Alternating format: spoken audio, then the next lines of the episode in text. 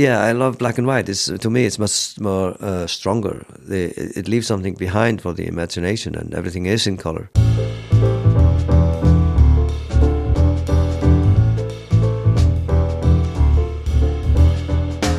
Hallo und willkommen.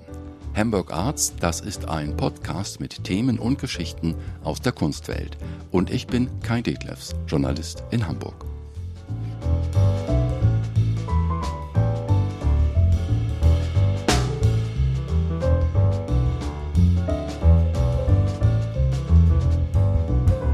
Sein Thema ist die bedrohte Arktis mit den langsam schmelzenden Gletschern und den Menschen dort, die darunter leiden. Der Fotograf Ragnar Axelsson macht Bilder vom Leben in der Arktis seit 40 Jahren. Seine Themen Klimakrise und globale Erwärmung. Er gilt als herausragender Reportage- und Naturfotograf. Axelsson lebt in Island, das heißt, er ist Augenzeuge der Klimakrise und das macht seine Schwarz-Weiß-Bilder aus Island, Grönland und Sibirien so glaubwürdig und einzigartig. Diese Fotografien sind jetzt in Hamburg zu sehen im Foxy bei den Deichtorhallen. Titel der Ausstellung Where the World is Melting. Es geht um unsere schmelzende Welt. Im Foxy habe ich Ragnar Axelsson zum Interview getroffen. Das Gespräch haben wir auf Englisch geführt. Well, that, yeah, the title is actually uh, in, uh, taken from a text I wrote in in a book, and um, all the photographs in the exhibition are actually taken on places where it's warming up and, and it is melting, uh, like um, the sea ice and uh, the glaciers, and uh, also the villages, like in Greenland, they are going been abandoned. Some of them, so it's because of the melting uh, it's a documentary thing to photograph and documenting life on those on those remote places, and everything is melting actually there. You are living in Iceland, so in a way you are an eyewitness of the climate crisis, right? Yeah, I am. I, have been there for 40 years going, and I've seen like so much drastic changes. It's uh, like the fjords that was uh, frozen 20, 25 years ago, they're now open water you sail. Otherwise, you was you go on a on a uh, sled dog and uh, a deck, uh, and then you now you sail by boat. And also, when you go and visit them, the people over and over again, and you you know learn from them, and you you talk to them, and they tell you, and they have worries about what's happening, and like. Uh, my friend Yalmer is a hunter from Ittoqqortoormiit in East Greenland. He's uh, when I asked him when he was, I saw in his eyes that he was worried, and I was photographing him. That if I if I could give you one wish, what would it be? And he said, "Give me." Without hesitation, he said, "Give me 25 years back in time when the sea ice was safe."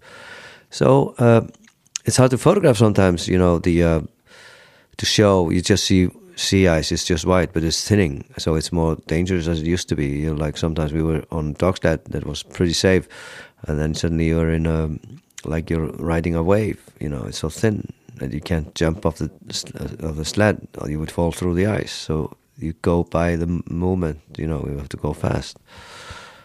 So I've seen it. I've sensed it. Yeah, it's a lot I've seen. So, what are your yes? What are your thoughts about this global warming and the climate crisis?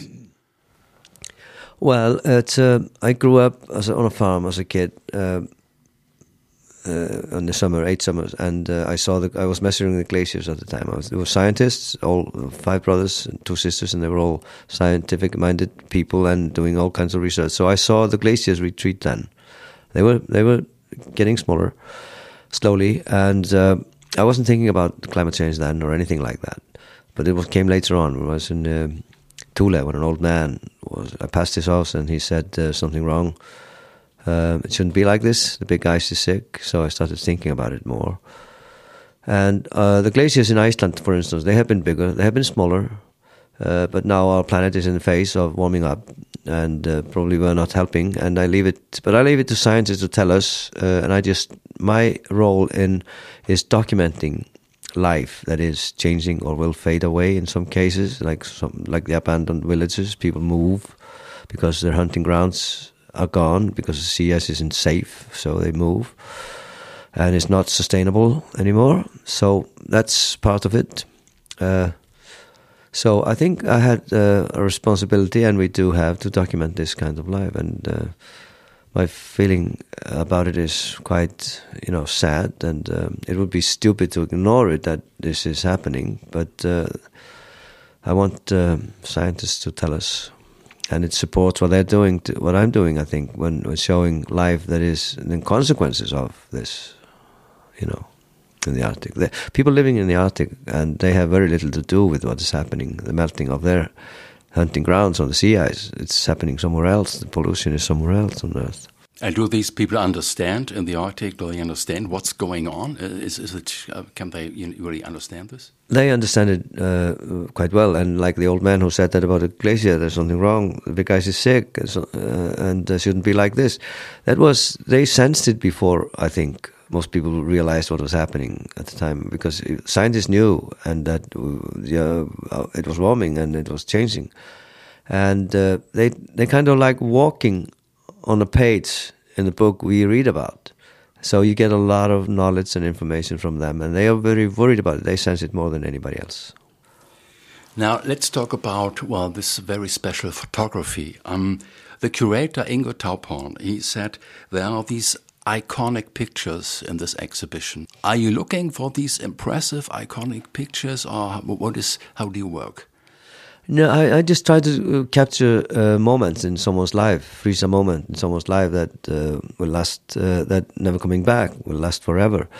And I tried to photograph uh, my photograph. I, I wanted to be a painter. I couldn't paint or draw, so my father got it. My father's Leica borrowed when I was ten years old. So I my my pencil was my camera, and I I was looking through painting uh, books about from artists, great painters and, and photographers, uh, also buying magazines from Germany, England, America, France.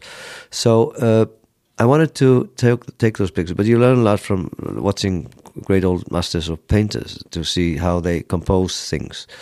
And you never know when a photograph becomes a legendary photograph or an iconic photograph because uh, uh, if you look at, for instance, there are many, uh, like a little girl running from the napalm bomb in Vietnam. It changed people's mindset. And and Eugene Smith, uh, when he photographed Minamata in Japan, when it was they put uh, pollution in the water and, and kids were born uh, disabled. So those photographs change things. So you never know when it happens. There's a lot of competition showing pictures today on, on the planet. There's so much ongoing.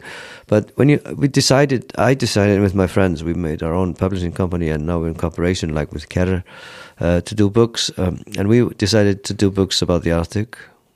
And because it's important to do it, all eyes will be, in my opinion, facing to the Arctic in coming years when if it, if it continues to be like that. Uh, but I don't want to uh, scare people. I, I, always want to have hope, you know, and everybody has hope because when we were young, uh, we were scared of nuclear war around the planet. So it was uh, worries that was not good to have. You know, it's the same thing with young generation are very worried and and doing things that uh, trying to open people's eyes. But uh, we must have hope, and uh, and people are working on you know saving it, everything. But uh, but the planet has been warmer before, and it has been colder. You said um, you are looking for the very best picture, and you go on with your work, and you get even a, a better picture. Okay, this is your some sort of philosophy of you, right? Yeah, yeah. I I think. Uh, uh, when you think you have the good picture, then then you're through, and it's over for you. You're always looking for a good picture, and it takes a lifetime and uh, so uh, I'm I'm happy with some of my photographs, but uh, I never always felt like I could have done better. So I'm still trying to do better. It's like writing a song. You write a good song, then you have to write a better one, or try to outsmart the, the and, and, make the next one better. I think it's the same in photography and every all art. I think also you just continue improving. You mentioned um, the American photographer Mary Ellen Mark. Okay, yeah. you knew her, so and, and she had some some sort of influence on you, right? Yeah, Mary Ellen was a friend of mine. Uh, she passed away in 2015, and she was a great great woman and one of the greatest photographer on the planet. The passion she had was enormous. It was, I mean, she was older than me and she had more power, even though uh, just before she died, she was working and uh, became very good friends. And, and, her husband, Martin Bell, filmmaker, we were great friends. And she had an impact on me when I, uh, you know, saying that when I was taking a photograph, I thought I had the picture. And she said, Why did you stop? I had the picture. No, you never have it just keep on taking pictures. You never know the moment when it will come, the real moment. So there were, there, it helped me, like in Greenland when I was photographing my friend, and I thought I we was heading back home on a dog sled, and I thought I had the picture of him, and I was packing my gear because it was so cold, and I heard her voice saying, "Don't stop." I remembered it when she said it, and and I was like replying in this. Uh, do you know how cold it is here? And uh, she said, I don't, I don't care. Keep on taking pictures. So I had to put my gear up, even though was I was freezing. And the moment the picture that I got was that was the moment that I was trying to get, and I got it because I didn't stop. The picture that I thought I had was not good enough. So uh, I always, when I go to Greenland or wherever I go, I have her in mind, you know, for listening to what she said because she was a very clever woman and it's a good drive and a passion. Have you have to have a drive and passion for what you're doing, otherwise it won't work. Your compositions of pictures are very special. Sometimes you're breaking the rules. Um, uh, for example, people are at the edge of a picture. Why do you do this? What, what do you have in mind? I have only one rule, and it's breaking all the other rules. so it's. Uh, uh, I think it's just happened by uh, coincidence in a way. It's just my feeling of what I see and what I what I want to tell. Uh, I don't crop the pictures. I just take them. Mary told me, don't crop them. Just do it as you take them. So, and if you make a mistake, then you're just stuck with that mistake. And and uh, well, I don't totally agree on it though, because we had great photographers who, who, cropped their pictures, like Eugene Smith, and it was. I think to me it's okay, but uh, I, I start working like that. So it's it's good to work like that and try to get the frame right and the moments right in, in one single frame. Like Cartier-Bresson was one of the greatest on earth to do that, and just looking at that, it's um, it's a challenge, and uh, you feel better when you do it that way. So, I mean, what what are you doing in, in let's say post production? Mm. Do you do you do anything on on uh, with your pictures? Uh, I do what I can do in a darkroom with digital work. Um, my rules for myself are very strict as a documentary photographer and documenting things. You cannot cheat on things. You cannot change anything. You can take things out. You can you cannot add things on it. Uh, so you have to be. I just burn and dots as I, I, have thousands of hours in the darkroom using film, and uh, those magical moments, seeing a photograph come slowly up in the developer is a magical thing. And uh, I just burn in dots in, in a darkroom and make the picture. It took me sometimes days to make one good print. And it's the same thing now when I do digital work. I just go as uh, just as I could do in a dark room. I don't go over the edge in sharpening uh, things like that. You see a lot of photographs today in color. The colors in them don't exist on this planet. That's not right in documentary work. It's talking about uh, colors. I mean, you're working on black and white. Yeah, I love black and white. It's to me, it's much more uh, stronger. it leaves something behind for the imagination, and everything is in color. And you can, when you're you know working on the photographs like you do in a darkroom, you kind of put the atmosphere in it, the, or thing you want to tell. And the reason uh, we made our own company because we don't want to be. Uh, we just want to do the things we the way we want to do it. You know, instead of uh, having somebody telling you how to paint your picture or paint your painting. I mean, we do it the way if we follow the rules or not, uh, making the documentary work as uh, as it is, you know, without changing things. Then we do it, you know, by the rule in a way. We do it um, so it's um, reliable. Okay. At the same time, um, you are talking about paintings and painters quite quite often. So, and about the arts. So, um, and how far are you an artist or an activist? Uh, you know what I mean? Mm. Me as an activist, right? Right. Are you an activist? Are you an an, an artist? Are you in some respect a painter? I do respect the painters and, and I learn from them. The old masters, more or less, because uh, art world now today, most some artists can't paint at all, and uh, so I look at those as a as a picture, you know. Uh, so I look at and learn from that, and I see how they compose things and how they the, the expression of people's faces and, and and all kinds of position people are in, and just you know the light in it. So you learn a lot from that. You could everybody photographer could learn a lot from that. But uh, as an activist, I wouldn't I wouldn't say I, I am an activist. No, because uh, I'm just documenting. Uh, I I know what's happening. I've been working on those pages in that book of you know, so I've seen things. And uh, but I want uh, scientists. I won't go on their field to, to tell us what they will have to tell us. But I don't would not want to. I understand those uh, young the young generation that are worried and uh, but I don't think it's right to destroy uh, paintings by putting red paint on it or something like that. It's not the right thing. And I think if you stop all the wheels right away, uh, there would be war around the planet. so you have to do it by in a wise way. You know, it's uh, there are people all everybody's working on it now. I think, uh, more or less. I mean, some people don't believe that there's nothing happening, but uh, that's not right, and it would be extremely stupid to ignore it. And uh, I've been hit on when my photographs. A lot of people say there's nothing happening, and uh, it's been done all been done before. And I say, yeah, but there were now there are more, more people on the planet, and it's speeding up much more than it ever had done because of pollution made by us. So I know what's happening, and uh, but I don't want to scare people. The young people have to be, you know, live their life, and uh, they want to we can not everybody can be very famous on on shouting on streets. You know, it has to be done the way that our planet will survive things. You know, in, a, in a good manners. Uh, how are chances? I mean, you're talking about uh, the planet should survive. I mean, how how do you account uh, for the chances?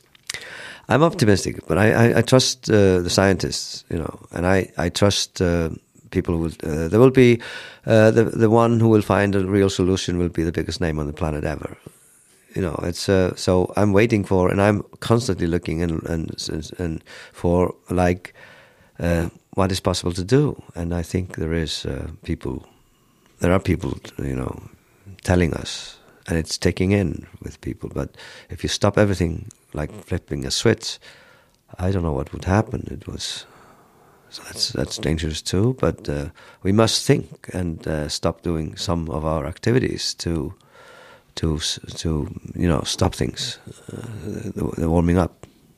Let's talk about your work. Uh, let's say in in Greenland. I mean. How do you work? It's an extreme environment. Okay, it can be extremely cold. Um, how do you deal with the environment? That that's something that uh, the environment in Greenland is uh, harsh, and in Siberia, I, I train uh, for it. I, I, play football, so I uh, played, and I, I, go swimming in the ocean. I did every day for three years, but then COVID came, so we couldn't go in. And you take uh, so that was training to train you for this extreme cold, but but you actually never can actually. So you have to be uh, very careful, wearing great gear, warm clothes, and and you're not allowed to make big mistakes like I did when I took one photograph of the hunter when I took my uh, one layer of my gloves off and my fingers froze. It still hurts.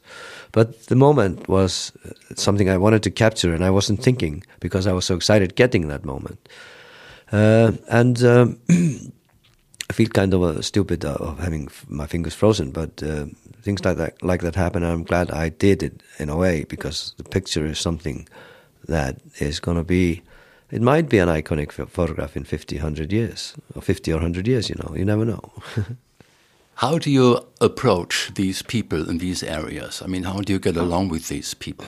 I go over and over again and i i, I visit them and i uh, get them to know me and and gain their trust and I go with them. And when you're with them for some time on the sea ice or in a, on a, in a tent or in a small cabin we start to get closer and closer as friends, and and I I became one of them kind of when I'm with them, and uh, so uh, I put I'm like a fly on the wall, so I can capture the moments as things happen instead of going. I don't think if, I wouldn't feel right if I went there for you know half an hour and took a picture of someone. I, I would feel like uh, when you don't know anything about it or, or the person or it might be a good photograph, but uh, the uh, I think it's uh, for me uh, to have the feeling of you know uh, knowing them and like writing down what they say and giving them a voice by uh, and show uh, they show me give me the trust they show me the trust that I can do it. And they trust me so being with them is great actually. And you have to be there over and over again. I do that. I've done it. I always come and visit them and say hi and there's this one striking picture of this old man you know, uh, you, were, you showed this picture yesterday. Yeah. I mean, how did you? I mean, I just I, I love the story about this uh, picture. Um, how did you take this picture, and in what kind of scenery? It was a muddy day, moody day, like kind of foggy, and the ocean current was strong. It was hitting the, the rocks, and uh, uh we we had, we had been. I've been visiting him a few times, and it was it was probably on the third or fourth time I visited visited him, and we were walking on the beach he was looking for a mink that was killing his eider ducks, and he was angry. So that was the best mood I could see in his face. So, so it was like seeing a history of a whole country in his one face, and uh, it was just an, a moment that came. I was waiting. I was looking the, through the camera. Uh, and uh, I was waiting for the wave and hoping, and then he, the wave hit and it broke on the rocks, and I just and he looked up and looking for the mink, and it was a moment that it's just one picture, it's on film, and it's just one photograph, one picture, I, and uh, I have taken many other pictures of him, but I never tried to uh, outsmart that one. I think I couldn't do it because it was kind of a perfect moment in it. But it's uh, if it, if I was a musician and it was a music, it was would be my yesterday. but I want to continue writing like "Here Comes the Sun" or, or other songs, great songs, and uh, it's the same with pictures. I want to continue to do to do other work. And the story now, the story goes further, right? I mean, there's the story about these uh, film companies who approached this uh, guy, and now what happened then? So he, uh, what? That was funny. yeah, it was fun. He got very famous when that picture ran in the paper where I worked, and uh, it was very big. And uh, he got he got. Uh, I think he was in he was in few advertisements, three or four, and and two films like like a uh, he was not the main actor, but he was like there because of his look, his spirit, and all that. And uh, I was really happy about that. And one there was once that uh, he was asked to play in a uh, in an ad, and uh, he called me, and and and they called uh, the co company called me and said, "Well, you have to, yeah, I'll ask him, but you have to pay him the same as the others. Don't cheat on him." So. And they did, and he then he called me and said, you have money here. What?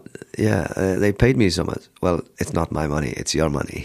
So he was so so humble and grateful for for that. But he had fun doing it. He was not for everybody. He was kind of uh, didn't want to talk to every everyone, but he was the kindest person, you know. And uh, when he was in the film, he had fun doing it. And I, I urged him to do the, what he did, and then, and that was he was he kind of called me, "Can I do this?" And I said, "Yes, it's going to be fun." Just do it.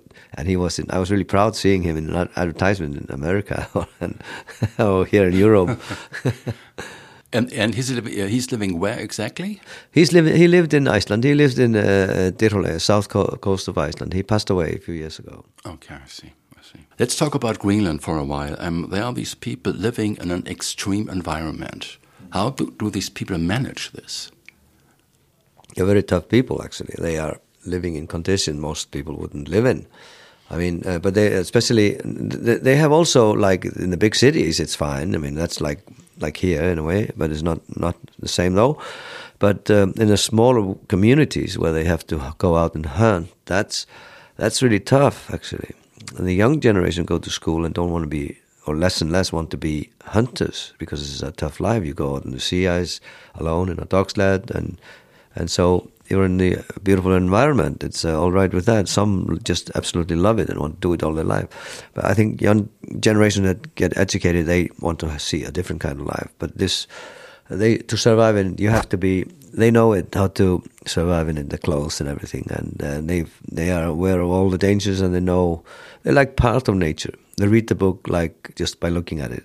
It looks ancient, okay. It's it's almost uh, medieval. It's it's just uh, bizarre in a way. Yeah, yeah, it it looks. There are a few left, a few villages like that left. Kind of. There's there's some around thirteen villages been abandoned, and uh, those uh, uh, so you see those villages when they're going down. it's like, and then the wind and the weather takes over. You know, they're just destroying. But uh, what kind of people are they? I mean, in terms of characters, what characters do you find there? These fishermen, fishermen, for example, hunters. They they they are really great. Most of them, I'm doing books. Uh, the book about the old eight Arctic countries, like a journey, and most of the people I meet, and I've been in all of them. It's really nice people actually when you get to know them and and uh, they're funny, they're strong and tough. And uh, if you watch a movie with a famous actor that uh, gets real credit in talk shows and whatever, uh, the real hero are the people like that. In uh, like James Bond is out on the sea ice, if I may say so, because uh, and they have a lot to say. They're even more funny than the actor, and they're never spoken to. That's that's how the world is. It's about celebrity, but those people are the ones who the films are based on. Sometimes, if I could make it like that, like a picture, you know, in words. So I, I admire them a lot, and um, they're very nice, and they're tough, and uh, they can be, you know, they can be. Um, you know, when they're when they're really on uh, out hunting, they can be angry or something like that. But it's not angry. It's like uh, and they have a good sense of humor and makes you feel well when you're around them. And yeah, it, it shortens the day when they are uh, seeing the same thing all over again for for weeks. Would you like to, to tell something about the company you founded? There, so there's a new company you created, you founded with other people, right? Yeah. What are you doing? We uh, three friends that made uh, uh, started that publishing company to make uh, books exhibition. We want to do it just to open people's eyes for how life is in the Arctic. So we decided to make that company, start that company, because you don't have time to go to publishers who thinking for three years. It's not that's not me, and we're running against time. The time is running out from us to uh, document things that are disappearing, and they're disappearing much faster than I even thought that it would. You published a book called um, Arctic Heroes about the sled dogs in Greenland. Yeah. So, how about these dogs and why are they heroes? Oh, they're heroes. They're really big heroes. They they kept the Inuits alive. Uh, without the, the Greenlandic sled dog, there wouldn't be any Inuits. You know, it's their it's their engine on uh, on the sled dog, and they're taking them places, and they couldn't have hunted, you know, without them. So it's a remarkable dog. It's one of the oldest dog breeds in the world, and uh, they are they are very extremely clever. The ones where they uh, they when everything is over in a bad weather or storm, and uh, the dog take you home. And it, and I wrote down stories from hunters about that. So those stories are beautiful, and I thought it was difficult to get because they don't didn't find them remarkable. Found it kind of silly, but it wasn't at all. And um, they had their favorite favorite dogs and told me stories from them, like. Um, like uh, Qerndu, which we named our company after Qerndu, and then, for instance, like uh, the story of Kali Peary, the um, his uh, he was the son of Robert Peary, admiral, first man probably to hit uh, come to the North Pole, uh, not been proven though, and uh, he was. Um, he had a family in Greenland when Robert left. His foster father, and he shot a polar bear when he was young and he lived alone on an island and the only friend he had to play with was a little polar bear cub that he brought back home. They became best friends and uh, were together slept together played together fought each other and were best of friends. Uh, then the polar bear grew big grew bigger then they had to let him loose and they walked together his foster father and uh, Kali Peary and the polar bear. Now this is your kingdom. You have to go. You can't be with us anymore because you never know when they get, you know, what they could do when they get older. They might attack you. So the polar bear walked away and uh, stopped and looked back. And Kali waved him, his friend, with tears in his eyes, said, You have to go. This is your home. And he walked further, stopped and looked back. And Kali waved him for the last time. Hope to see you later. Many years later, Kali became one of the greatest hunters of Thule area, and on a way trip back home from on the sea ice in Inglefield Fjord, one of the northernmost villages in the world are, and uh, he was walking by a huge uh, iceberg frozen in the ice just to look uh, how the sea ice was on the way back home and if there was any tracks by polar bears. And uh, he fell into a hole in the ice that he had climbed up on, and when and the dogs were outside and uh, stuck with the dog sled, and when he fell into the hole, there was a huge polar bear inside that came running towards him, and he stopped and knew it was over. He didn't have a gun, so uh, suddenly when he came close, he stopped and looked him in the eye like a little polar bear had done with him when he was young, when they were young, and he stopped and looked at it, and he touched his shoulder and they looked at it, and he knew then by that moment that he wouldn't hurt him. Usually, a polar bear would not let you go; he would just kill you. And um, so he talked to him and said, he knew, kind of knew him. I said, "You have to go. The dogs will kill you. You have to run." And the polar bear ran up the hole, and and Kali stopped the dog. Said, "No, we leave him alone." And and he ran towards the ice out on the ice, and he stopped and looked back, and Kali waved him, and he ran a little further, and looked back again, and they waved, and he was sure that this was the same polar bear. So there's a lot of beautiful stories from uh, that I wrote down from them. This was uh, uh, not a dog story really, but it's a part of it. And uh, Qerndu is such a long story, but it's a beautiful story too. And there were a few other stories of showing the heroic thing the dogs did or have done. So that book was a, uh, uh, to honor my friend Ule, who told me finally stories about the dogs, and um, to honor him, I promised him to make a book about it.